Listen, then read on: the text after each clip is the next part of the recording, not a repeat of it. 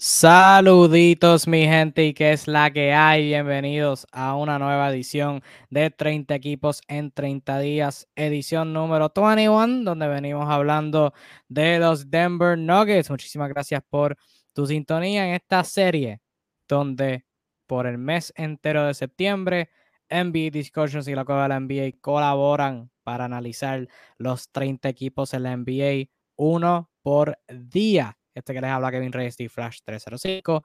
A la izquierda de su pantalla, como, como de costumbre, el Juanillo de la cueva de NBA, de NBA Discussions. Juanillo, ¿cómo te encuentras, mi hermano? Está pasando todo bien, gracias a Dios, ¿verdad? Ya como mencionaste en el episodio número 21, hablar de los Denver Nuggets, traer un análisis profundo. Si es la primera vez que nos ven, ¿verdad? O si no han visto los anteriores, hay 20 episodios esperando por ti. Todos, ¿verdad? Un análisis puro de, de de muchas cosas, ¿verdad? Que, que, no hacen otras páginas. Están, si no las han visto, pues mira, denle para alguna de las dos páginas. Está NBA en la cueva de la NBA, las dos mejores páginas, no se van a arrepentir.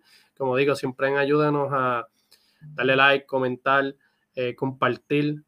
Ayúdenos a regar, ¿verdad? Este contenido para, para que puedan llegar a más gente. Y ya saben, sigan a cualquiera de las dos páginas. Así mismo es, Juanillo.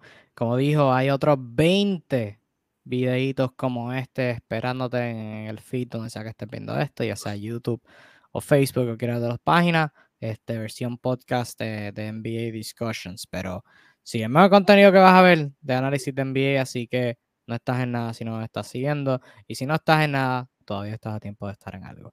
Pero vamos a comenzar hablando directito sobre los Denver Nuggets. La temporada pasada terminaron con marca 48 y 34, sexto lugar en la conferencia del oeste. Terminaron perdiendo en cinco juegos contra los eventuales campeones Golden State Warriors en la primera ronda, 1 a 4. Por Denver, tuvieron al MVP por segunda temporada consecutiva la figura de Nikola Jokic, 25 puntos, 13 rebotes, 8 asistencias, un robo y medio, casi un tapón por juego, 58% de campo, 33% en triples. Es magistral lo que hace Jokic. Aaron Gordon jugó su primera temporada completa con Denver, 75 partidos, fue su segundo máximo anotador, jugó muy buen baloncesto. Will Barton en 71 juegos jugó bastante sólido. Monte Morris ante la baja de Jamal Murray, que tuvo su desgarre de ICL eh, la temporada anterior eh, contra, contra Golden State, irónicamente. Eh, jugó 75 juegos, Monte, 74 fueron como regular, promedio 12 puntos, 4 asistencias, 48% de campo, 39% en triples. El tío Jeff, Uncle Jeff, Jeff Green, 75 juegos, jugó muy buen baloncesto, promediando puntos en los doble dígitos. Michael Porter Jr. en su contrato a largo plazo solamente jugó 9 juegos y esos 9 juegos no fueron buenos para él. 9 puntos precisamente, 35% de campo, 20% en triple, 55% en tiradas libres. Fochi, qué asco. Marcus Cousins revivió quizás su carrera en 31 juegos, promedio 8 puntos con 5 rebotes en la segunda mitad con Denver. Y otros jugadores de rol como Bones Highland, que fue su novato, jugó bastante bien. John Michael Green, Austin Rivers, Nagy, Green Forbes, entre otros. De manera general, Juanillo, ¿qué te pareció la temporada pasada de Denver? Bueno, teniendo en cuenta, ¿verdad? Las lesiones, porque si no tuviéramos en cuenta las lesiones, podríamos decir que eh, fracaso, pero teniendo en cuenta todo eso, yo creo que es admirable verle y, hay que mencionar el nombre, o sea, es admirable lo que hizo Nicolás Jokic, porque a pesar de todas las lesiones y del equipo, pues sí hay ciertos jugadores que jugaron bien, pero cierto punto es el impacto y es lo que hacía Nicolás Jokic. Este equipo llegó hasta donde Nicolás Jokic los pudo llevar, ¿verdad? Perdieron con los actuales campeones. Eh, pues lo que se veía estuvo solo, como yo digo. Eh, pero de, manera general, pues una buena temporada. Nicolás Jokic, back to back MVP. El tipo simplemente es grandioso. Will Barton jugó relativamente bien. Aaron Gordon, ¿verdad? Se mantuvo bastante saludable, jugó 75 partidos. Eh, fue bastante clave. Montemori, ¿verdad? Eh, en la ausencia de Jamal Murray jugó súper bien. Michael Porter Jr., pues es el lapso negativo, no, no, tan solo, ¿verdad? Porque se lesionó, es que mientras estuvo, estuvo malísimo. O sea, le, tipo de jugador le pagaron un max contract y pues que tú tires esos números, aunque sean en nueve partidos, tú no pases ni de 10 puntos por juego, pues algo relativamente frustrante. Pero eh, eh Bones Highland fue súper durísimo, eh, la aportación que trajo. Eh, yo, yo diría que de manera general fue una buena temporada para los Denver, teniendo en consideración ¿verdad? las dos lesiones de esos dos jugadores pilares. Pues, como yo digo, la mayoría de los equipos que pierden dos jugadores pilares, pues terminan como que fuera de playoff o, o, en esa situación, pues este equipo no fue así. Este equipo cualificó ahí el playoff. Por eso yo digo que, pues, hay que mirar la grandeza de Jokic. Yo creo que todo el crédito del mundo va, hacia él. Y ciertamente lo que Jokic hace es magistral. Eh, de verdad que un montón de gente, pues, pensando que si. Que si eh, Jokic es como que el peor MVP en la historia y cosas así, barbaridades que hay por el internet, pero eh, Jokic es simplemente un jugador grandioso que este, merece respeto y como tú dijiste, este equipo no es ni cercano a lo que son sin la figura de Nikola Jokic. Y esta temporada muerta hubo un gran esfuerzo en conseguirle eh, ayuda. Movimientos temporada muerta. Añadieron a Peyton Watson en un traspaso. Draftearon a Christian Brown de Kansas. Eh, draftearon y firmaron un contrato, o firmaron un contrato tuvo y debo decir a Colin Gillespie, este senior de Villanova. Y en un traspaso con Washington adquirieron a Ish Smith y a Kentavious Caldwell Pope en agencia libre firmaron a Bruce Brown de los Nets, Platko Kankar igual, DeAndre Jordan por alguna razón. Retuvieron a Jeff Green en una opción de jugador y a David Reed, que estuvo en agencia libre. Firmaron al, precisamente a Jokic a una extensión Supermax por el máximo, la máxima cantidad de años y máxima cantidad de dinero. Y a KCP, que en Cowboy Pop, igual lo firmaron una extensión. Jugadores que perdieron, perdieron a Michael Green en un traspaso con KC eh, perdieron a Monte Morris y a Will Barton en ese trade con eh, los Wizards. Austin Rivers y Bryn Forbes ambos firmaron con Minnesota. Facundo Campazo y DeMarcus Cousins siguen en la agencia libre. Montón de movimiento, montón de acción por parte de Denver en la agencia libre y en la temporada muerta como general. Juanillo, ¿te pareció buena, mala o indiferente el movimiento de Denver? Relativamente bien, me gustó mucho el trade de Bruce Brown. Yo creo que como mencioné, ¿verdad? En, episodios anteriores, él trae una versatilidad diferente a Brooklyn. Yo creo que ahora él puede traer esa versatilidad a Denver y yo creo que a Jokic, ¿verdad? Lo va a ayudar mucho las habilidades de, de, poder hacer el pick and roll y pues en ese pump de hacer un puente aéreo o encontrar sus tiradores, eh, lo hace súper bien. Yo creo que va a ayudar bastante al equipo. Filmaron merecidamente a Nikola Jokic. Eso, eso era no hay nada que comentar, simplemente se lo merece, grandioso. Eh, se tiene que hacer. Cogieron en el trade, también cogieron a KCP. Eh, yo creo que KCP cumple, ¿verdad?, con las cosas que se necesitan en este equipo. Es un excelente tirador. Al lado de Nikola Jokic va a tener sus tiros cómodos y es un excelente defensor. Que este equipo, pues, necesita esas piezas así. Los jugadores, ¿verdad?, que, que pueden meter el triple y pueden defender, pues, siempre son súper claves. Y al lado de Nikola Jokic, pues, más aún. La firma pues de, de Andre Jordan, Dios mío, todavía no sé por qué sigue dando bandazo en la liga.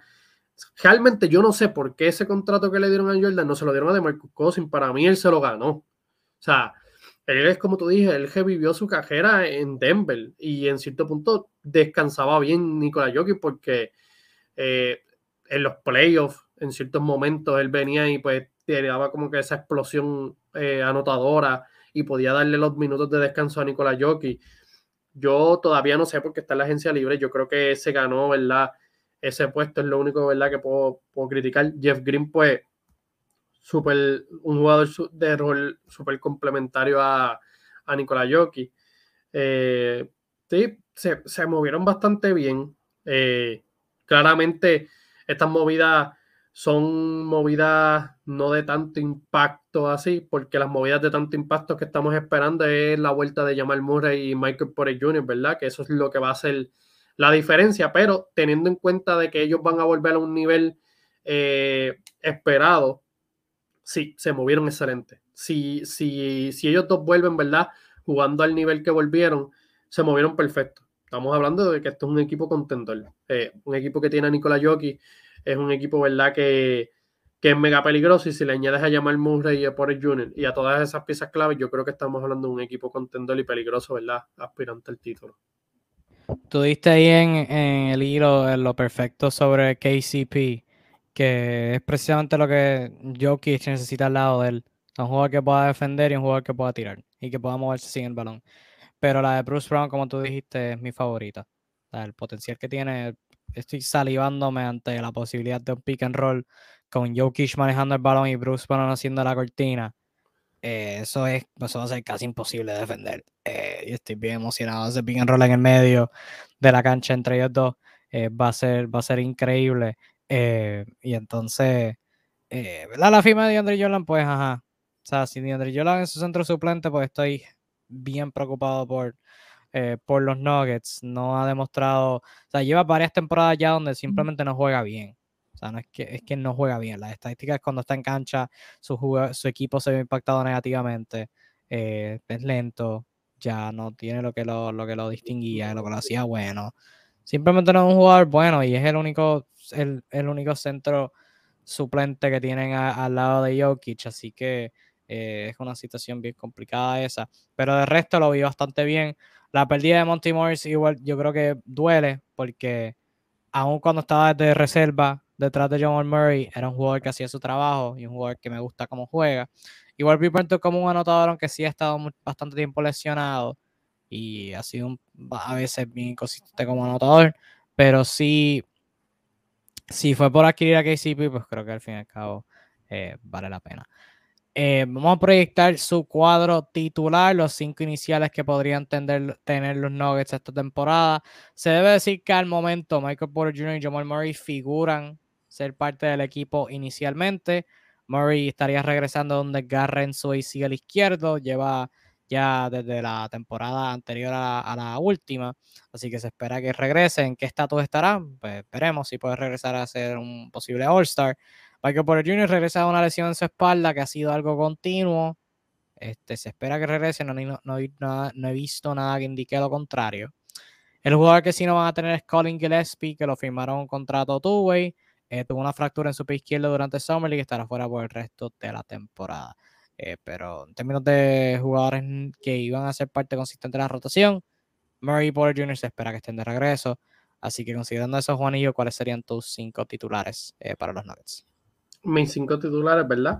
Pensando que van a volver a, su nivel óptimo, tengo de Point a Jamal Murray, tengo de Churingal, tengo a, a, a Pope, tengo de Small Forward, tengo a Michael Porter Jr., de Power Forward Aaron Gordon y pues obviamente de centro tengo a Nicolás Jokic.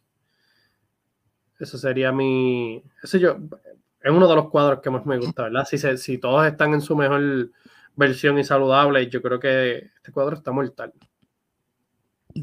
Sí, de verdad que sí. Eh, cuando, cuando primero Gordon llegó y estuvieron una racha de como que los primeros 10 juegos con esos equipos saludables, estaban jugando muy buen baloncesto eh, se fueron invictos, solamente perdieron uno o dos juegos, algo así. Y fue entonces que, que Jamal Murray se lesionó.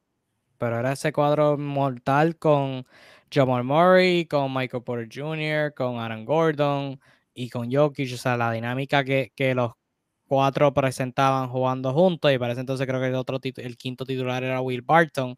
Eh, están jugando a un excelente nivel. O sea, Gordon en ese rol donde no tiene que hacer demasiado como estaba haciendo en Orlando y puede mantenerse a simplemente hacer su juego como defensor. O sea, eso, es lo que le va a traer al equipo. Eso es lo que, lo que le va a traer al equipo que, ningún otro jugador puede hacer. O sea, ese, nivel defensivo con su altura, con su físico, con su rapidez. O sea, él había punto durante los playoffs eh, de, esta temporada y la interior, o sea, donde estaba defendiendo armadores. Él puede defender armadores, puede defender aleros, algunos hombres grandes los puede defender. O sea, el tipo es el, más, el mejor defensor que tienen, el más versátil a la misma vez. Em, y obviamente ese tú le a Michael Porter Jr., que mejoró un poquito defendiendo el balón, este, manteniéndose activo en ese lado, manteniéndose enfocado, y creo que va a ser el reto. Este, y obviamente, pues meter la pelotita sería ideal pero con KCP también al lado, que puede hacer ambas cosas como mencionamos ahorita, es súper bueno. Y obviamente todo depende de Jamal Murray en qué estatus pueda eh, regresar a, la plantilla. Y yo te digo algo, yo en lo que, en lo que proyecto, yo no tengo a DeAndre Jordan como su centro suplente, yo tengo a Zeke Nagy como su centro suplente. Porque Nagy en lo, ¿qué? ¿Cómo fue? Que yo haría lo mismo. En verdad, yo, yo no sé si yo, DeAndre Jordan yo lo tendría allí para repartir agua. Pero no, no, hace lógica dentro de cancha. Sí. Este, Nagy, un jugador de 6-9, entrado a su tercera temporada. Se ha visto relativamente bien el tiempo que ha podido tener en sus primeras dos campañas. Un sólido tirador. O sea, 6-9, bajito por un centro, obvio. Pero juega con energía, este, es versátil y en ofensiva encaja bien al lado de Jokic. Creo que sería el jugador ideal para tener detrás. Em, eso sí, no sé qué esperar de Jeff Green porque ya está este punto donde tiene 36 años, va para, acaba de cumplir 36, de hecho, en agosto cumplió 36, eh, pero le pidieron demasiado la temporada pasada, jugó bastante bien, el tiro de afuera puede mejorar un poquito, pero no sé si este es el principio donde empieza a decaer y me preocupa porque lo necesitan. Porque mirando la segunda unidad de Denver, Bruce Brown creo que va a ser su mejor jugador. Pero fuera de eso es Bones Highland, que va a venir de la banca. Y este fue un poquito. O sea, tuvo sus altas y sus bajas, como es de esperarse un novato anotador la temporada pasada. Tendrían que esperar que él se ponga un poquito más consistente en ese lado. Christian Brown es un novato y no creo que, lo, que le pidan más que simplemente ser un tirador. Bruce Brown lo acabo de mencionar. Y entonces tiene la dinámica entre Signagy, quizás Blatko Kankar por el lado, Peyton Watson, un Davon Reed. O sea, pero realmente ese segundo mejor jugador suplente necesitan que sea Jeff Green en términos de, de proveer distintas cosas en la cancha. Y no sé si lo pueda hacer al nivel que Denver lo necesita. ¿Tú, tú qué tal? ¿Tú piensas igual que necesitan de él y, qué crees que, que pueda ser su rendimiento esta temporada considerando su edad? Es como tú mencionaste, eh, del lado de la banca para Bruce Brown, pues las responsabilidades pues caen en él. Eh, sí, Denver necesita eh, claramente de él. Y yo diría que necesita, porque cuando esté con Jockey, como yo digo, Jockey saca lo mejor de todos los jugadores. Cuando Jockey esté sentado, ¿verdad? Ahí es donde yo digo que necesito más y no sé, tiene ya 36 años, o que es como tú dices, ya va a esa edad como que va recayendo, por lo menos en la temporada pasada se vio en un nivel bastante decente. Eh, yo esperaría, ¿verdad?, que se mantenga por lo menos en ese, en ese nivel. Claro, no le, no le podemos pedir más de lo, que, de lo que da ese nivel. No creo que esté apto, ¿verdad?, para, para darnos lo que se necesita claramente de la banca, pero yo creo que su producción, ¿verdad?, eh, va a estar igual que la temporada pasada. Y en este caso, ¿verdad? Eh, si la compartí con Bruce Brown, yo creo que se vería bastante bien de la banca. Eh, todo depende, ¿verdad? Cómo, cómo, cómo veamos que la afecte ya el factor edad. Eh, como mencioné, ya tiene 36 años. So, no creo que se le, no creo que pueda dar más, ¿verdad? De lo que dio la temporada pasada. Sí, a mí lo que me preocupa es el aspecto de la rapidez, porque yo creo que en ofensiva, manejo de balón no creo que lo vaya a perder. El tiro creo que puede ser consistente, pero a mí lo que me preocupa es la rapidez que, que pueda perder pero sí yo creo que va a competir, sí yo creo que va a ser un jugador. Pero ciertamente, o sea, si tuviera que ser el tercer, cuarto mejor jugador de la banca, pues no tendría estas preocupaciones. Pero considerando quizás la falta de calidad que hay en la banca, o sea, porque tienen jugadores sólidos desde la banca, pero nadie realmente como que wow. No sé si me van a entender. So, pues ahí como que es donde entra mi duda.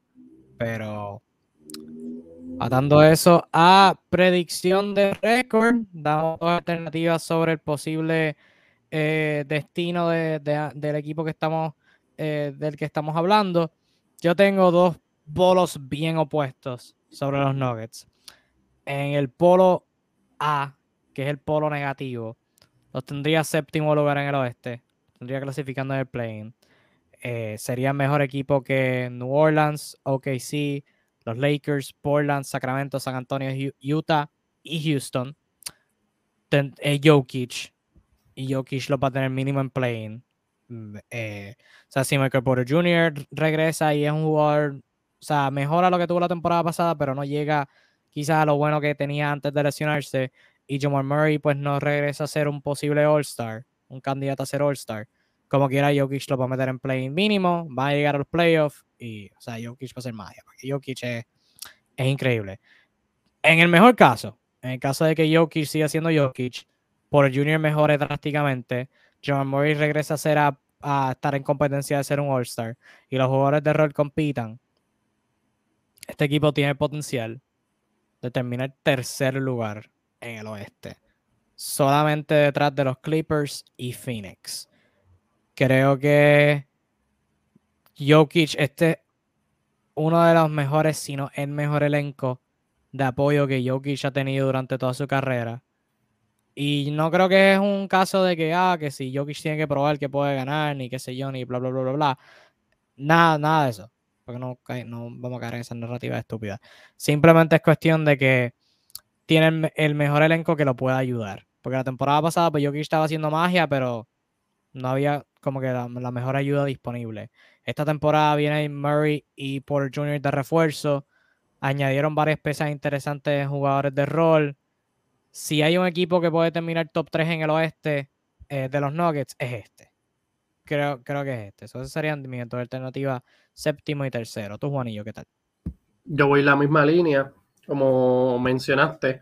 en el peor caso, ¿verdad? Que por Junior ni Jamal Murray vuelvan al nivel, pues tienen a Nikola Jokic. Este equipo va a ser los playoffs. Eh, yo los tengo también en el peor caso séptimos en la conferencia. Como dije, ya al tú tener un jugador tan magistral como Nikola Jokic, pues simplemente te aseguran los playoffs. Por más malo que sea, ¿verdad? Eh, los demás jugadores o la temporada en general. Ahora, yo pensaba que no, no ibas a ser optimista como yo por los Denver, pero fuimos en la misma línea. En el mejor caso, que Jamal Murray vuelve a su nivel de casi All-Star, por decirlo así, por el Junior se mantenga los 18, 19 puntos, ¿verdad? Con buenos porcentajes, con las piezas que añadieron, complementarias como Pope, eh, Brown, ahora Aaron Gordon, ¿verdad? Saludable. Todo esto, todo ese arsenal, tú se lo das a un jugador como Nikola Jokic, es simplemente la palabra contendor. Son aspirantes al título. Yo los tengo también en el mejor caso top 3 en la conferencia. Solo, ¿verdad?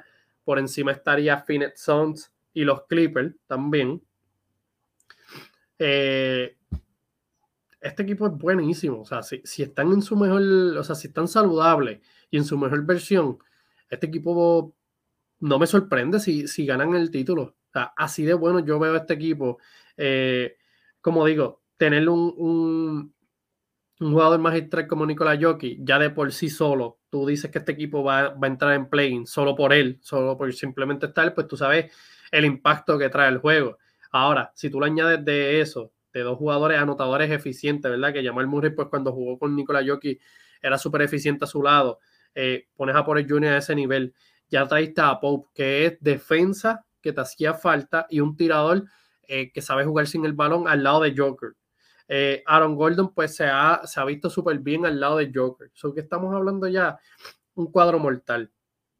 Ya lo que también, ¿verdad? Para que se dé esto, pues Bruce Brown, Jeff Green, pues tiene que mantener su nivel. Eh, jugadores jóvenes, Bones Highland, pues tiene que, jugar bien. O sea, para que se dé este caso, pues mucho ya del cuadro regular, ¿verdad? De, eh, pensando que por el Junior y Jamal Murray vuelven a su nivel, pues es sostenible todo lo que digo. Eh, ya de la banca, ¿verdad? Pues es donde tenemos que ver mejoras eh, desarrollo, ¿verdad? De los jugadores y, producción constante. Yo creo que si eso pasa, pues podríamos estar hablando de, este equipo, ¿verdad? Como uno de los fuertes contendores y posibles aspirantes al título. Pienso exactamente igual, lo que nos lleva directamente a lo que es este nuestro último segmento, expectativas del equipo, que nos gustaría ver de ellos esta temporada. Para ser contendores, necesitan de Michael Porter Jr. y necesitan de Jamal Murray. ¿Qué tipo de producción tú crees que puedan tener ambos luego de, en el caso de Porter Jr., unos nueve juegos malos y después de eso no volver a jugar? Y en el caso de Jamal Murray, más de un año y medio fuera de acción. ¿Qué tipo de producción tú crees que, que, tú esperas eh, de ambos? Bueno, de, vamos a empezar por Jamal Murray. Yo espero que él, por lo menos mínimo, va a estar en los 20 puntos por juego. eh, cuatro rebotes, cuatro asistencias, cinco, o sea, más o menos en ese range. Yo lo, lo, que necesitamos de él es, la, es la, la opción de tener un segundo creador constante y de ser un tirador eficiente. Él ha sido un tirador eficiente tanto del tiro libre como la línea 3 de midrange. So, que mantenga ese, ese curso simplemente con la presencia de él, pues ya, ya le estás quitando la carga a Nicolás Jockey. Y por ende también Michael Porter Jr. Eh, viene, ¿verdad? Ya con un max contract. Es un excelente tirador, ¿verdad? No, no lo fue la temporada pasada. Yo espero que vuelva a ese nivel.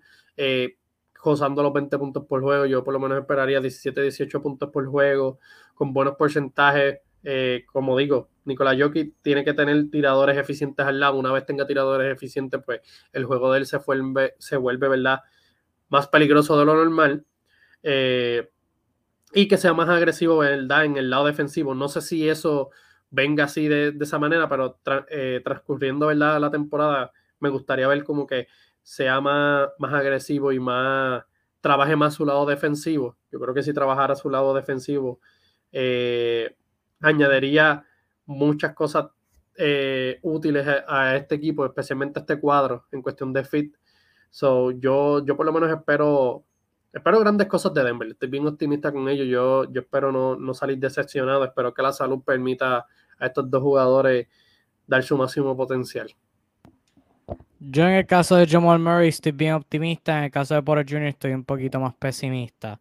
Empezando con lo positivo, a Murray yo subiendo su producción drásticamente. Creo que como tirador y anotador va a mejorar un montón.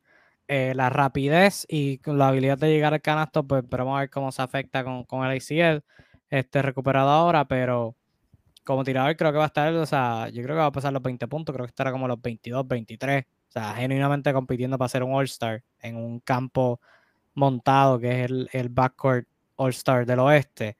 Eh, creo que legítimamente puede competir para eso eh, y tener una, excelente temporada eh, con Denver. O sea, mencioné 23 puntos, súper eficiente del campo, es lo que tengo proyectado. En asistencias igual, porque el, mayor, el más pasador del equipo va a ser Jokic, va a ser el que, Murray va a ser el que reciba los pases más veces que no. Em, pero luego una buena temporada él. A Porter Jr. por el otro lado, creo que era un poquito de regresión, un poquito de, de, de, declive en, en, su producción. La última temporada que estuvo saludable con Denver, promedió unos 19 puntos. Creo que va, va a bajar eso. Creo, especialmente considerando la ayuda ofensiva que hay esta temporada, el, el incremento que va a haber en la producción de Jamal Murray, o que asumo que va a haber en Jamal Murray en este escenario, creo que Porter Jr. va a estar como entre los 16, 17 puntos, que no es necesariamente malo considerando la, es, dependiendo, debo decir, de la, la, aportación de los demás jugadores. Pero creo que en el mejor caso estaría como este de esos 16, 17 puntos eficientes, que Jamal Murray y Jokic sean las, los líderes en ofensiva y que los demás jugadores de rol contribuyan por el lado y jueguen bastante bien.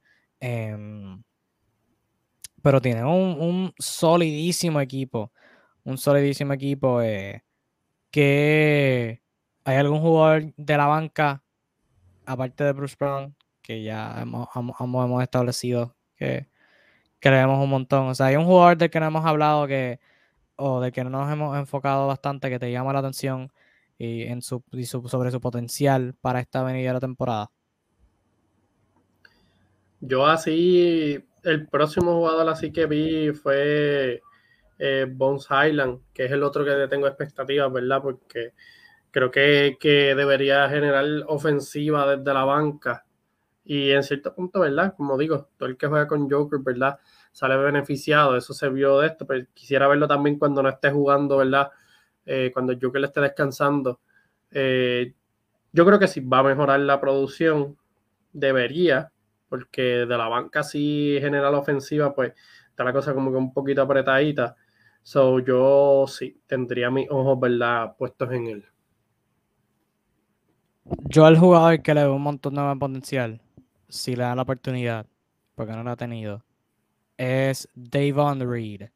Es un armador de 6'5, defiende y tira, o sea, un 3 D La temporada pasada con Denver jugó 48 juegos, 13 minutos por, 4, 4, puntos, 50% de campo, 43% en triple, solamente 1.8 intentos de 3 por juego. Em, pero fue alguien que a mitad de temporada, creo, yo creo que lo tenía, la situación era que tenía un contrato two-way, y pues obviamente un contrato two-way hay cierta cantidad de juegos que tú puedes jugar.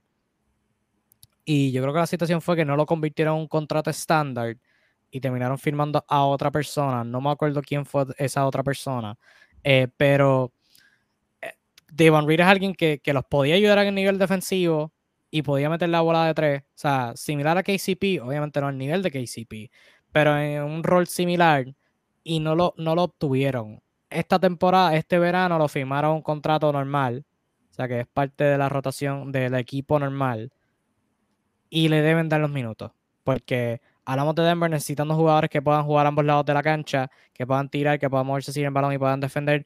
Davon Reed es uno de esos. No ha tenido la oportunidad consistentemente, ha jugado tres temporadas en la NBA, las tres con equipos distintos. Esta es la primera donde dos temporadas corridas va a estar con el mismo equipo, que son los Nuggets. Em, le deben dar oportunidad. O sea, porque ahora mismo yo viendo los únicos jugadores que pueden jugar ambos lados de la cancha como jugadores 3D consistentes son KCP y Devon Reed. Y ya. Quizás Christian Brown, si viene como novato y contribuye en ambos lados. Aaron Gordon no lo veo tanto como tirador, pero puede meter dos o tres. Em, y fuera de eso, no, no, veo a nadie que pueda cumplir ese rol. O sea que necesitan jugadores así. Yo creo que Damon Reed puede contribuir eso. Vamos a ver si este Mike Malone le da la confianza. Este, igual a Bones Island, que la temporada pasada, pues, hubo quizás este eh, lentitud en, darle esa confianza. Y ahora pues veremos a ver si con la necesidad este, lo logra hacer. ¿Hay algo que quieras comentar antes de finalizar con los Nuggets, Juanillo? No, relativamente ya, ya mencioné todo. Va a ser un equipo. Ah, voy a mencionar que, que va a ser interesante, ¿verdad? Ese set de si entraran a jugar ese, esa, plataforma de playoff. Me encantaría ver eh, con quién marcharían. Me encantaría ver con Golden State, a ver, ¿verdad? Que sería una buena revancha, ¿verdad? Pero con el equipo completo. Sería bastante interesante. Espero que, ¿verdad? Se pueda dar. Sí, como tú lo dijiste, Denver saludable es un contendor legítimo. Así que se suman a los contendores del oeste y se suman a los equipos que hemos completamente analizado en esta serie de 30 equipos en 30 días. Equipo número 21, equipo número 21 en la lista completado. Y si hay otros 20 videitos para ti, no lo voy a decir todos porque ahora sí que me voy a quedar sin aire. Ya estamos llegando a, lo, último. Hay menos equipos que, que quedan por, por hacer este, que los que hemos hecho. Así que apreciamos mucho tu apoyo. Déjanos un like, déjanos un comentario positivo o negativo, no importa, o indiferente también. Abajo en la sección de los comentarios, déjanos una valorización, de 5 estrellas si estás escuchando versión podcast. Y compártelo donde sea que lo estés viendo escuchando con tus panas seguidores del baloncesto. Sintonízalos mañana cuando venimos hablando de los Utah Jazz. Creo que un equipo sumamente interesante luego de su movimiento poquito preocupante porque todavía pueden hacer cambios y nos pueden poner la cosa interesante, dedos cruzados que no, y después de eso, si ha llegado a este punto, te voy a bendecir con los equipos que nos quedan. Mañana venimos con Utah, el 23 venimos con Filadelfia, 24 con Milwaukee, 25 con Boston, 26 con Dallas, 27 con Miami, 28 con los campeones Warriors, 29 con Grizzlies y el 30, el último equipo, los Phoenix Suns. Así que esto solamente va a ponerse bueno de aquí en adelante. Apreciamos mucho tu apoyo. Hasta ese entonces, cuídate mucho, que tengas un lindo resto de tu día y nos vemos en la próxima. Chao.